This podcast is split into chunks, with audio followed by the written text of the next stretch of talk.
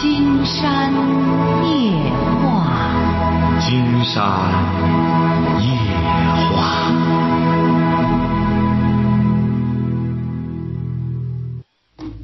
晚上好，听众朋友，我是您的朋友金山，很高兴和朋友们相会在午夜。马上接我们朋友电话哈。喂，你好，这位朋友。喂，你好，金山老师。哎，我们聊点什么？嗯，我想跟你说一下我们的感情问题。好嘞，你多大了？我二十八。啊，说吧。嗯，结婚六年了。啊。然后就是现在有一个男孩两岁。啊。嗯，就是我们我和老公感情一直不和，就是现在吧，就是说我想和他离婚，但是我心里特别有矛盾，我又舍不得孩子。他肯定要离婚的话，他不能让我带孩子。嗯。就是他经常对我实行那个家庭暴力。嗯。特别就是大男子主义，他说什么我必须得服从他。如果说我有和他不同的意见，他就和他张手就打，张手就骂。嗯。就是我现在就是心情特别特别的不好，想请求金山老师给我指条明路。嗯，你是干什么的？我是农村的，现在什么没干，在家看孩子。嗯。你是什么文化？在外地上班。你是什么文化？我是初中文化。啊。嗯，他是什么文化？他也是初中。他在外地上班。对。外地上班。嗯。离你家很远吗？离我们家有二百多里路吧。二百多里路意味着多长时间回来一回啊？一个月回来不了一次吧。一个月回来不了一次，你们是怎么闹呢？那有啥功夫闹啊？一个月回来一次，你还要抓紧这个时间得和他闹闹，让他赶快施暴吗？您是怎么？您是怎么把这个时间抓的这么紧？他一个月回来一次，还得连打带带闹呢？为什么呢？不是不是说那个现在就是说他从从那个出门打工以后吧，就是说也也就是说就是没出门打工之前之前就这样，现在吧就是冷冷淡淡把事儿就搁在这儿了。嗯。就就现在就是嗯，我们俩感感情就是一点都不好了。你俩原先感你俩是怎么认识的？我们两个是经过那个媒人介绍的吧，也谈自己谈了两年，一开始的时候挺好。啊。那结婚之后就不行了。嗯，为什么结婚之后就不行了呢？就慢慢的就是说，嗯，在生活上摩擦，就慢慢他就是就是两人感情就是不好了。为什么？你你起码得反思一下吧？为什么？就是我反思，就是脾气不和呗。脾气不和，那两年是怎么过来的？就是那两年也没有生活压力。啊，还是个经济问题啊，还是个经济问题啊！对对对对对，你看结了婚以后吧，就面临着嗯家庭的压力，经济问题。是啊，有的时候一种感情就是这样，慢慢的，要不然说贫穷夫妻百事哀嘛。您是这个手机啊，你不要做什么手脚，你就拿着它正经说话就行。嗯，好的，好的。哎，没有做手脚，是刚才就是我我姨我小姨跟我讲话。你小姨给你讲什么呀？他就说，你就是说挑着重点和金文老师说，别那个这说一句那说一句的。不是，你俩没啥事儿啊？你说这不很正常吗？他现在在外地打工，你就在家好好管孩子就成了，把家里料理好。他一个月回来一次，你说有必要再继续闹吗？不是他对我就是说一点都漠漠不关心的。你说我有个病啊，有个灾啊，他一点都不关心我。不是，你就你小姨也支持你离婚啊？哦，他就是说，嗯，这整天就是打打闹闹的，我也受够了。啊，你也受不了。现在吧，我也考虑孩子也大了，也成啊，成啊，开我了。青山觉得呢，你要就是你的家里都支持你离婚的话，这个呢，说白了，现在这个婚姻啊。的确有一些，一开始的话呢，很那个，很那个冲动，哎，有些东西呢，再就是有一些婚姻呢，你不在一起生活，确实也意识不到不合拍谈情说爱怎么着都好，是不是啊？对对对，真正在一起生活，可能一些人的性格脾气就都暴露出来了。不是你要非要离婚的话，那还有什么障碍呀、孩子，你要孩子干嘛呢？你二十八岁，这孩子他愿意要，你就让他养吧。就是说每次打架，我都说还是有点放不下。他每次就是说啊，离婚你滚，你你不要在我家了，就是说上来撵我，上来打我。我特别伤心的就是这个。啊，难怪，也就是说他也不想和你在一起待了。那你这究竟是？那也就是说，他只要不这样待你，你还是想继续过下去，是这意思吗？我现在就是说没有想和他过的意思了。现在我就越想越特别伤心。以前的时候就是说我就是说舍不得孩子，你说说我走了以后，孩子还吃了奶这么小，我肯定就是啊，那就不用谈以前了，那就不用谈以前了。也就是说，现在你是下决心要走了？对对对，我现在就是说下定下定决心要离开他了。你父母是什么意见？我父母就是说他他以前做的那事儿吧，也有点彻底伤透心了。就是父母，也就是说，嗯，我也干不了你一辈子，你自己看着办吧，就是。啊，是啊，很多父母也就是都看开了。那，那你还有什么顾虑啊？我就是说，就是说顾虑顾虑孩子还是有点放不下。那 这个人就是啊，你想得到就得有所舍弃，你想得到身心的自由，哎，你就得你这个孩子他不能一分为二啊。孩子，那你就多关心孩子吧，能挣到钱就多给孩子买点好吃的吧。那这还有什么放不下的？再者说了，也谈不上放不下呀。孩子慢慢的在长大，那孩子现在这孩子。长大了之后就各自奔各自的生活了，也不会在你们跟前儿的。那你还有什么可牵挂的呢？嗯哎，这个事儿呢，就是青山觉得你不妨这样，既然下定决心了，就和他好好谈谈，看他什么意见。两个人要散的话也好说好散，以后呢也便于探视孩子。大家在一起共同这个是不是啊？两个人分开了，但看看怎么着。反正有孩子之后分开是挺痛苦，你这个事儿你只能忍痛割爱啊，晓得吧？啊哎，这样好好和家人商量一下，最好是再和他好好谈一下。如果要是你俩他或者说是也觉得有必要，你俩一块儿都觉得有必要，再和金山谈谈的话，金山就接待你们，好不好？好好好。哎，好了，祝你幸福好。哎，好了哈啊谢谢。啊，那个，我呢就是我今年呢结婚八年了，你多大了？呃，三十一岁，啊，结婚八年。啊，说，呃，那个就是我那个没结婚的时候啊，我跟我对象那个他对我都是百依百顺，就是啊结完婚以后啊，嗯，就态度大转变，对我不好。我这前几年呢，我刚结婚的时候啊，嗯，就关于我那个有一些妇科病，我不能生孩子，就是，呃，反正东看西看呢，结婚五年以后，嗯，就有了我，就生了一个儿子。嗯呃，这以后我以为生孩子就好了，原来是因为我没有病，他们都看不起我，就是我公公对我也是说话都特别不好听。老公呢也是有时候也说话不好听，等生完孩子以后，我以为就好了，跟他们家就生了一个儿子，没想到你生完孩子以后对我还是不好，那个不但是骂，还用动手打，有时候说些话呢，现在是越来越厉害，原来是用手，现在就是逮什么东西就用什么东西打。嗯，那个有时候还说呢，那个我要你能干啥？就是说你赶紧走，让我离婚，孩子你也不能带，就说孩子都不让我带。现在呢，我感觉就再这样下去啊，就是东龙这个脾气越来越坏，我感觉我以后就是没法混。我想请金山老师你给我出一个办法。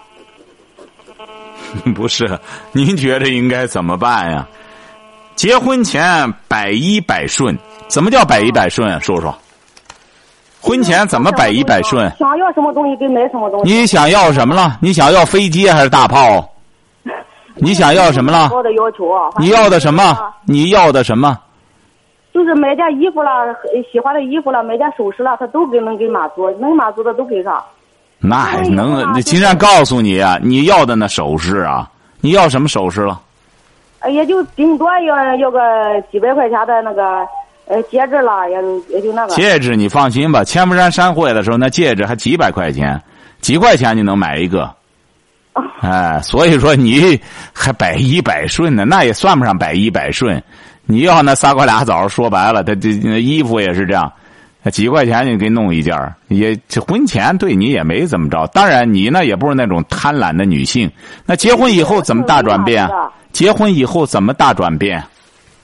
结婚以后，反正你就说做饭，他他他对他爸爸妈妈特别好。对呀、呃他爸妈要是说干点活就不行，就是我不能，我不干不行。啊。就是说，一看到他爸他妈干活，就赶紧就得追我去。这不有了孩子以后，他妈呃看孩子不行吃饭，就得我抱着孩子吃饭。哦，挺好。你丈夫这不管管教你有方，你什么文化？嗯、我高中说实话，毕业了吗？高中没毕业，啊，对，初中，上来说瞎话。你老公什么文化？嗯、他初中，啊，还般配。嗯你俩没啥事儿哈？今天估摸着你是不是婆媳关系不是很好？婆媳关系很好，我和我婆婆从来没红过脸，就是原来有没有小孩儿，这以后吧有小孩儿我以为好了，现在有小孩儿以后，哎呦，反正你以为有小孩之后呢，他对你就没要求了，你就可以呢吃喝玩乐了，就像过去一样，想要啥给啥。没想到，哎呀，时光一去不复返呀，那种日子是没了。今天告诉你吧，有了小孩就意味着你怎么着了，知道吗？不是你地位提高了，孩子我每天嗯，那你说看孩子，我也干让我干家务我也干家务。听着他要是听着，你有了小孩之后，不是你地位提高了，你知道你什么提高了吗？哎没感觉提高，哎，不是，你地位没提高，你职责提高了，你责任加大了，嗯，哎，你给你自个儿增添了更多的负担。你有小孩之后，你以为我生个儿，我就可以做这做请吃喝了？不可能，生孩子得养，养这还简单了。你孩子几岁啊？五岁了，哎，以后更麻烦。上学之后，竟然告诉你，到那时候老师就开始治你了，三天两头把你拎了去。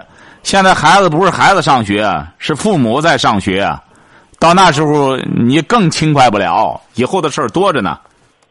不是，我是关键是吧，有时候打架我我也不敢说话，他打我我也不敢说话。是是，金山告诉你是不是不是？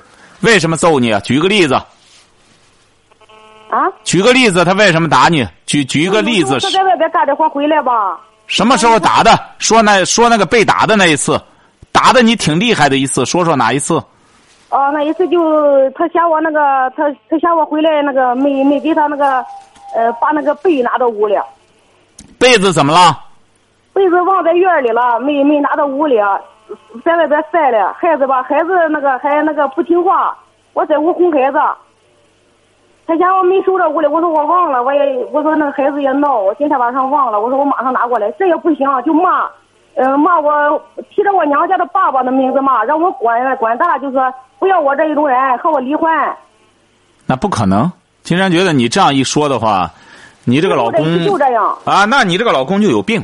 金山觉得基本上有病，精神不正常。那你这一说的还是个大孝子，金山觉得他前后矛盾。要是这么一个半吊孩子，他不会是大孝子。所以说你不说实话，金山没法给你看病。你看，你这个大夫也是这样，你糊弄大夫是不是啊？你这个大夫明明是尿不出尿来，愣说拉不出屎来，那大夫怎么给你治病啊？所以说你现在不说实话，金山怎么你你一说你老公整个一个欠揍，那整个就是一个有病，那这个还有什么好说的？你和个有病的人在一块儿，那金山给你出什么主意啊？我神经病他说离婚，一离婚吧，我舍不了孩子。哎，不不，你离婚干嘛去？你离离婚倒霉的是你。金山告诉你他，总是说离婚。像你这种情况，像你这种情况，嗯不要选择离婚。你离了婚之后，你就是走投无路，你没文化，你将来你怎么离婚干嘛去你？他说离婚他说离婚，说明他没本事。那有本事的话，整天哪有把离婚挂嘴上的？离就直接离，别挂嘴上。你像这个，就是说白了，这这算什么能耐？光拿这个来挟你要挟人，离婚谁怕呀？是不是啊？你也知道，你说离婚谁怕呀？我害怕，我害怕，我舍不了孩子。经常告诉你哈，离婚之后孩子还是你的。离婚之后不是说这孩子接着过继，接着这孩子这 DNA 全变了，都成别人，你不想认都不行。离婚之后这孩子有个三长两短都归你管，你想不管都不成。嗯哎，你还想不管？离婚之后孩子判给他，你也是监护人，你必须得管。孩子这吃喝拉撒有毛病，你不管，他就可以到法院去告你，你还想不管呢？记住了，别离婚啊！哦，哎，好不好？好，谢谢您。好嘞，再见。嗯嗯，再见。喂，喂，你哎你好老师。哎，我们聊点什么？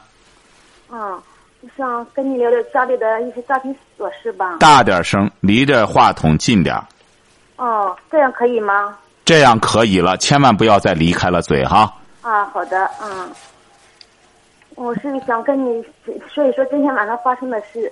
我的心情现在有点不太好，你多大了？三十八岁。啊，怎么了？啊，我先跟你说说我的情况吧。说。嗯，我也是离异的，我带着儿子，现在已经又找了个对象结婚了。嗯结婚三年了，已经，就是这，是是因为什么我们也吵架了呢？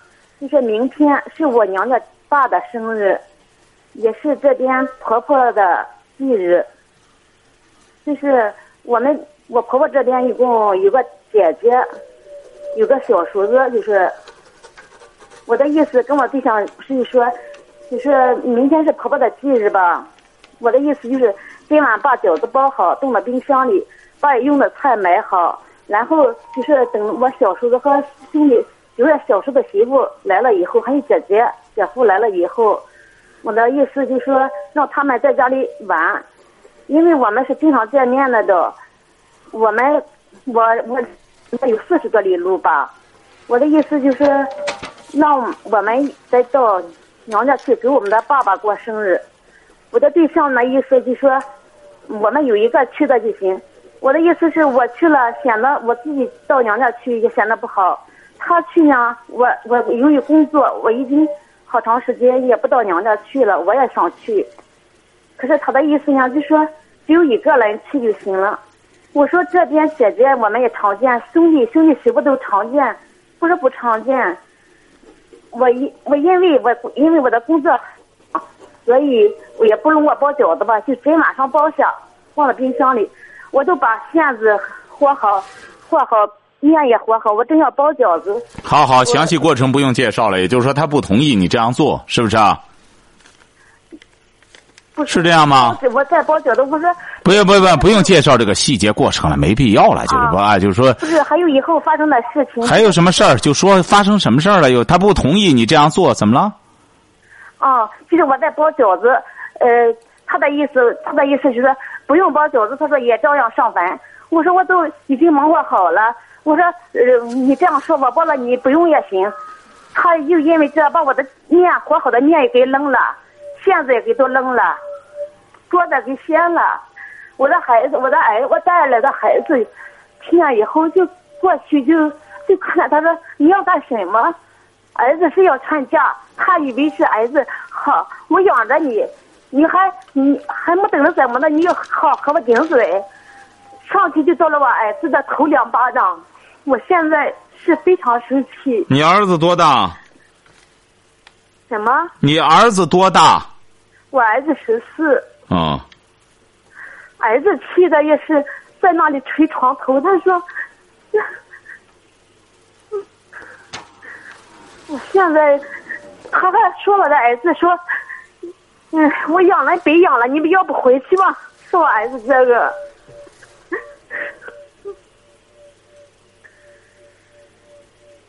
请问这上老师，我应该怎么办？你应该啊，你先别哭哈，你应该不要这么执拗。你们不是才结婚三年吗？对，你本身就是再婚，你这个家庭本身就很复杂，你还这么执拗。他说不弄，不弄了，不就完了吗？你干嘛非得再弄呢？他本来说一个方案你不接受，你还非得再包饺子。他说不弄了，你就不弄就算了。再就是呢，金山觉得呢，看来他为什么会这样对待你呢？一直就这样对待你吗？不是，平常也很好的。那也就说是遇到这个特殊的日子，他可能本身是给父亲，个本身是给母亲过忌日，心情就不好。那么你再又是什么？你说这两这这一天又演的这么巧，啊，所以说他可能心情比较特殊。哎，以后呢，你一定要记住了，守着你的儿子，尽可能的不要和你这个丈夫呢发生一些口角，因为你儿子十四岁，小孩呢在这个时候是青春期，非常敏感的时候，你不要去伤害这个孩子。哎，所以说，你丈夫呢又不是人家孩子，人家他可以不去考虑这些问题。作为你做母亲的来说，你应该该忍的就忍，不去发生这种冲突，守着自个儿的孩子，晓得吧？你别再这样哭，你这样哭，你儿子心情会更不好。晓得吧？你为当初为什么离婚啊？不是，先说为什么离婚啊？怎么你为什么离婚呢？离婚啊？啊？离婚，以前的事我都不想提了。哎，怎么不想提呢？这和离婚有很大的关系。你为什么离离几年了？离两年，两年以后找的对象。是啊，为什么离婚呢？怎么还不能提了呢？你这个很需要提呀、金山不是想打听你的隐私，为什么呢？因为你这次婚姻现在这才结婚三年，就处成这么一个状态，和你第一次婚姻，你应该反思第一次婚姻。第一次婚姻是因为什么呢？我的对象就是性功能不行吧？你瞧瞧，这次找了个性功能行的吧？哼，你瞧瞧，你说你都多大岁数了，还找性功能？你说你为了个孩子，你为了个性功能，你可以把儿子的这个家庭拆掉。你再者说了，人家作为正常的生理上来说，作为一个女性，三十四五也该干什么了？你说你哪有整天？金山直言不讳的给你讲，这位女士，你想一想，你这现在。你仔细想想，性功能重要，还是幸福的生活重要？你自个儿想想，现在回过头来想想，你是这么需要性功能吗？不对，也也是因为以前的对象对孩子不负责任。他自个儿的亲生儿子负责任啊，还是这个养父负责任啊？你看，你这个女性，金山告诉你，你不相信，金山这话撂这儿，一听你这个脾气，因为你给金山打电话，金山就设身处地的为你着想。你不相信，你再往前走走，就凭你这脾气，你再往后就挨揍了。这男的是阳阳刚之气挺浓，性功能成，同样脾气也大。啊，你再试试往前走走。你看现在你儿一干什么他就急了，好，我和你妈你还来掺和。实际上，你儿子一个小孩懂什么？他就觉得你们别吵吵，你这样弄得孩子很为难，而且是你带这么大的个孩子，你出来你掺和这么一个家庭，你又处不好。你说你再怎么着，你这么大了，反正好赖的，哎也皮实了。你得注意你孩子，你这个孩子这个年龄段你弄不好，他会得精，他他会精神上会受到很大的影响。你说你还不反思你第一次婚姻，你还一说性功能，金山一说这个又不是性功能了，又是对孩子不好了。你说你这强词夺理，你这为什么第一次？你看你那再怎么说，原配的丈夫人家不为难你，你愿带孩子走走。你现在怎么还不反思人家的好呢？你这怎么样？这个男的可能一开始觉得挺好，男欢女爱，你看怎么样？人家只要过去那新鲜劲儿之后，人家该怎么发脾气怎么发脾气。是啊，你说他一个爷们儿，你这儿子说大不大，说小不小的，给他一翻脸，当然他急眼，他不吃这一套。但是你得多为你孩子着想。一个十四岁的孩子，你说他要二十来岁也无所谓了，揍一顿也就揍一顿了。你说十三四岁的孩子很脆弱，心理，你还不好好反思一下，还还琢磨这个，还有还还有说他父亲对他儿子不好，你本身挑唆孩子这个就不好。这个你你这对你究竟爱你孩子不爱你孩子？今天就不理解了。你要爱你孩子，再怎么说，你不能这样挑唆的这个，你知道吧？你说他爸怎么对他不好了？自个儿好好想想吧。金山觉得你呢也不是那种没有悟性的，你自个儿好好琢磨琢磨。你要觉得金山说的还不干什么，你还想说，那咱还可以继续说。你还想说吗？我还想说。那你稍等一下哈，好吧？这个电话还要哈，宝哈，你稍等一下啊。嗯，咱有个网友呢很幽默哈，他说听众打电话的大声点儿，不费电。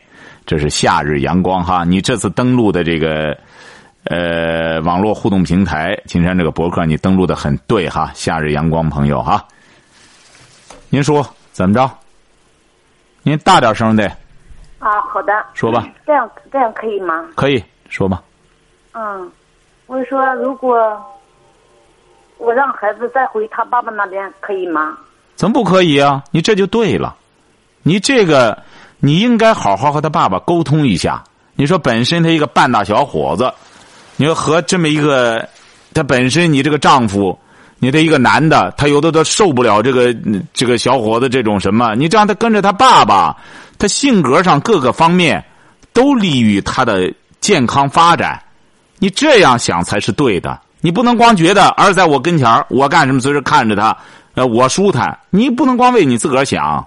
你这样想才是对的。你不行，你把这你儿子给他爸爸，这样的话，光你俩单挑的话，就打点什么的都无所谓了。反正说吧，这男的也是再婚吗？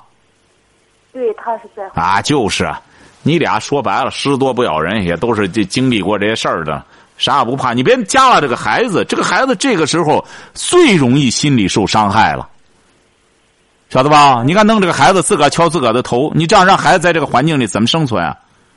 啊，你可以把孩子，金山觉得你这才是个称职的母亲，赶快把孩子给他爸爸就行。他亲生爸爸能怎么着他？还有什么事儿？我我是说，金山老师，我可以再离婚，就是让孩子到他爸爸那里去吗？再离婚？嗯，我的孩子都不在这，我还给我还在这干什么？金山觉得这样，你听着哈，你要让孩子到他爸爸那儿去，你就别让孩子知道你再离婚，晓得吧？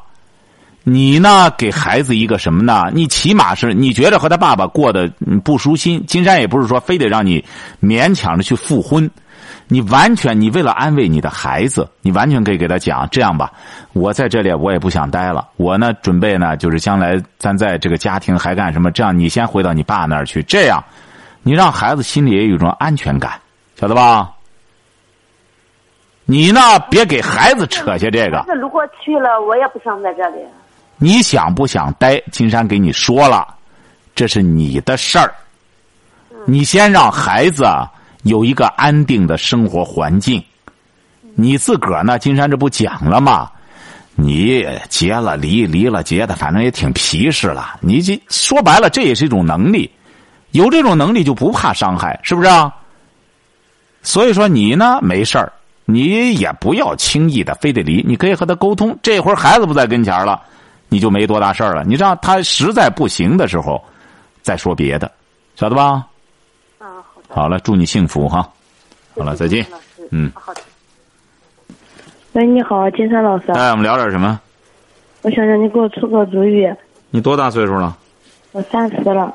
三十了，怎么了？嗯，我和我老公出了一点问题，我们经济问题。结婚几年了？结婚了六年了吧？结婚六年。我们，嗯，其实我简单跟你说吧，我老公他堂哥那个贷的款，叫我们也贷款，就是他他托的关系，他找的找的人贷的款，他贷了十五万，他叫我们也贷了十五万。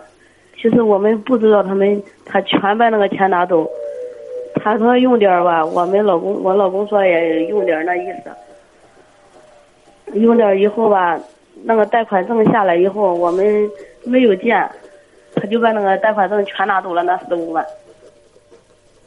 不用你说这个没人信，你是不是那意思？这钱我们没拿，是这意思吧？是我见都没见，我就签了一个字，你知道吧？我没有文化，他叫我老公说好事你签吧，我说哦，我们寻思他能全拿走，你知道吧？哎，你但是你你会写名字吗？会写，我会写我那你看自己的名字，你瞧瞧，你不认字儿，你没文化，你就该最好最关键的是你不要会写自个儿的名字。现在没，现在有文化的最好也少乱签字儿，不要乱签字儿，要不然你好多朋友让金山签签名，金山不签嘛。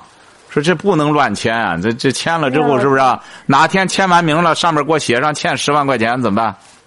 哎，你说你这签名，你给银行解释这个他不听，给银行解释他，他到时候干什么之后，我知道啊。哎，你只能还钱，还钱没别的。你遇上这种堂哥本身不仗义，要不然说像现在这种无能之辈，骗谁呀、只有骗自个儿的亲友，就骗你这样的亲友，他指定给你说的天花乱坠，把很多利益的诱惑给你摆到这儿，你觉得是什么好事儿了？没有说那些，没有说你为什么要这样做呢？你贷款我老干嘛？公他挺实在的，哎，这这是实在嘛？实实在在的想要钱，这不叫实在，这叫贪婪。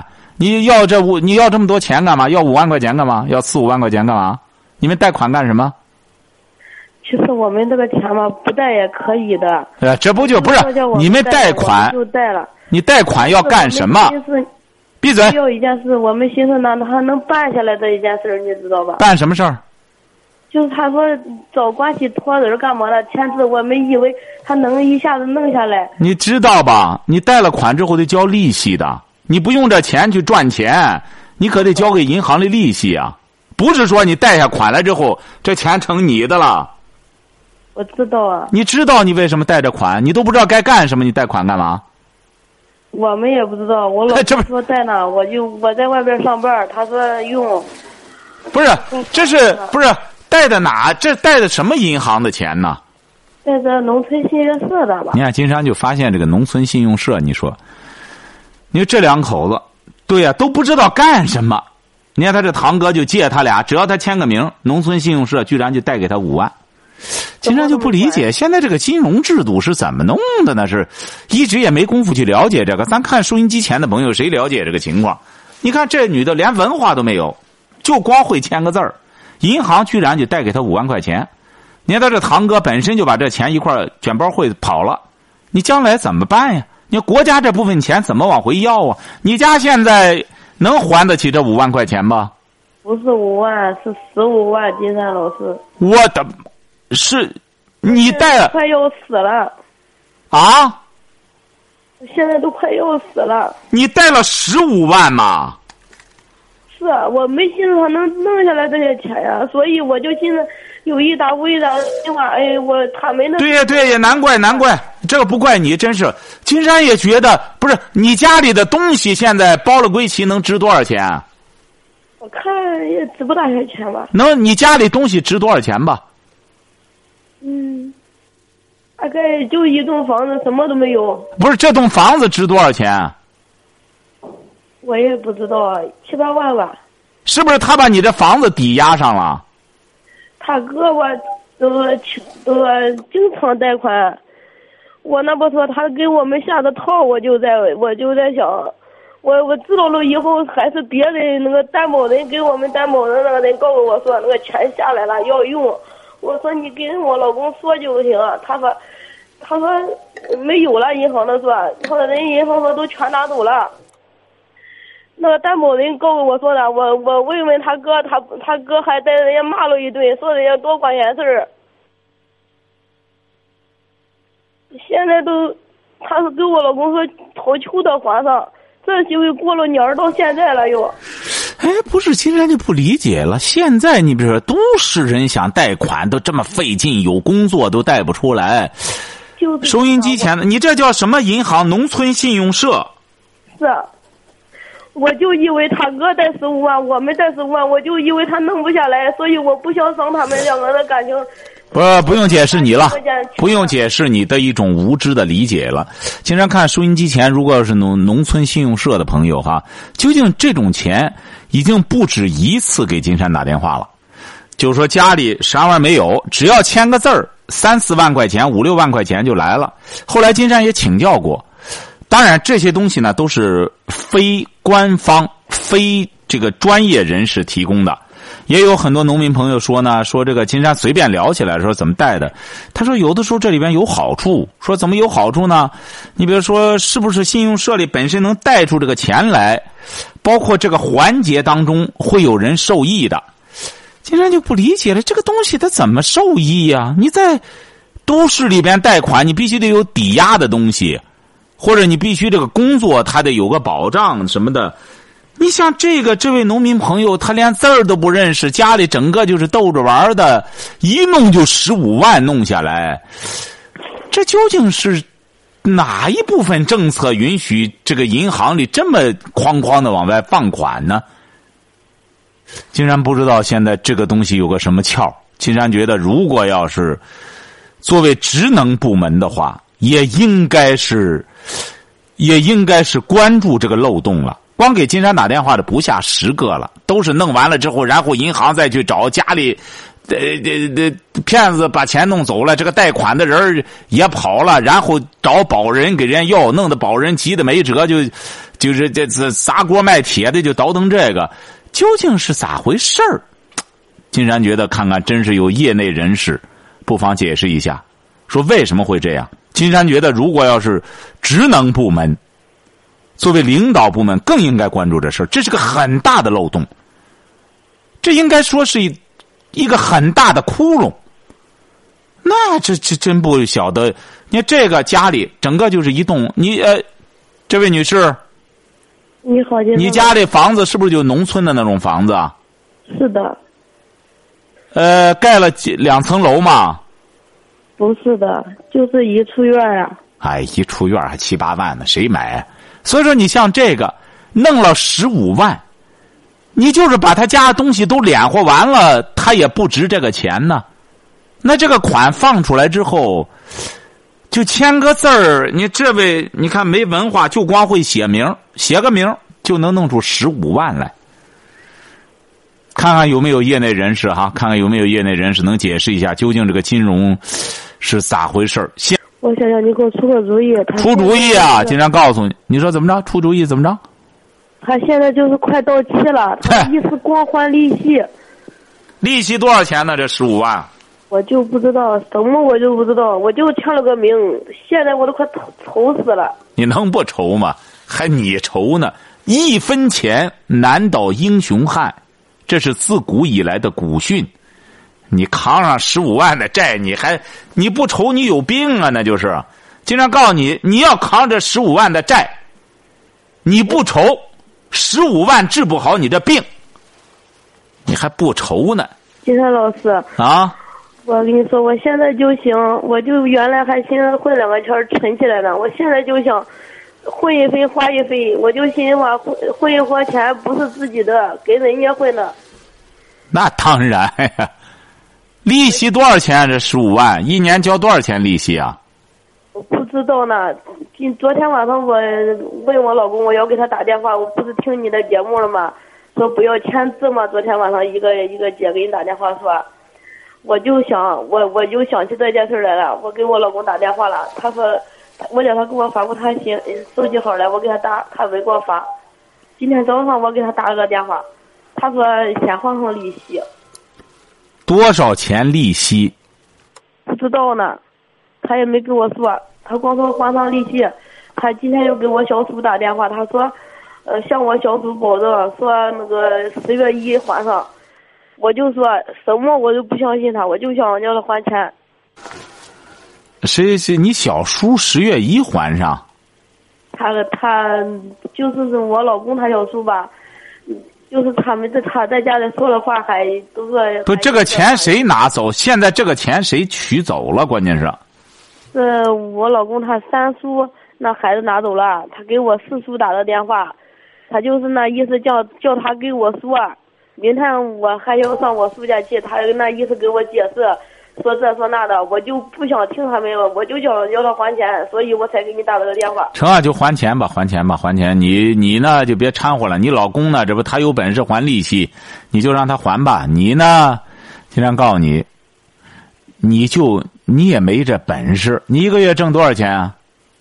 一千多吧，不到两千。啊，一千多不到两千，留留出一千块钱来准备还吧。这钱蹦子儿就跑不了，晓得吧？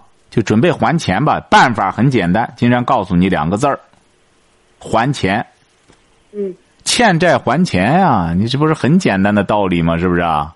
他就给我们解释，他们说，一他外那钱都嗯投资投资到外边了，要不回来。怎么说？就是老多单子了跟我叫我看，我说我不认识，我不看，我就叫他还钱。哎，你记住了，以后可别乱签名了哈，晓得吧？嗯。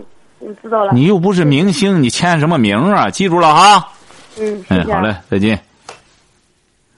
你们都跟这些电影明星学的，这这歌星学的，老都挺愿签名。感谢听众朋友的陪伴，祝您阖家欢乐，万事如意。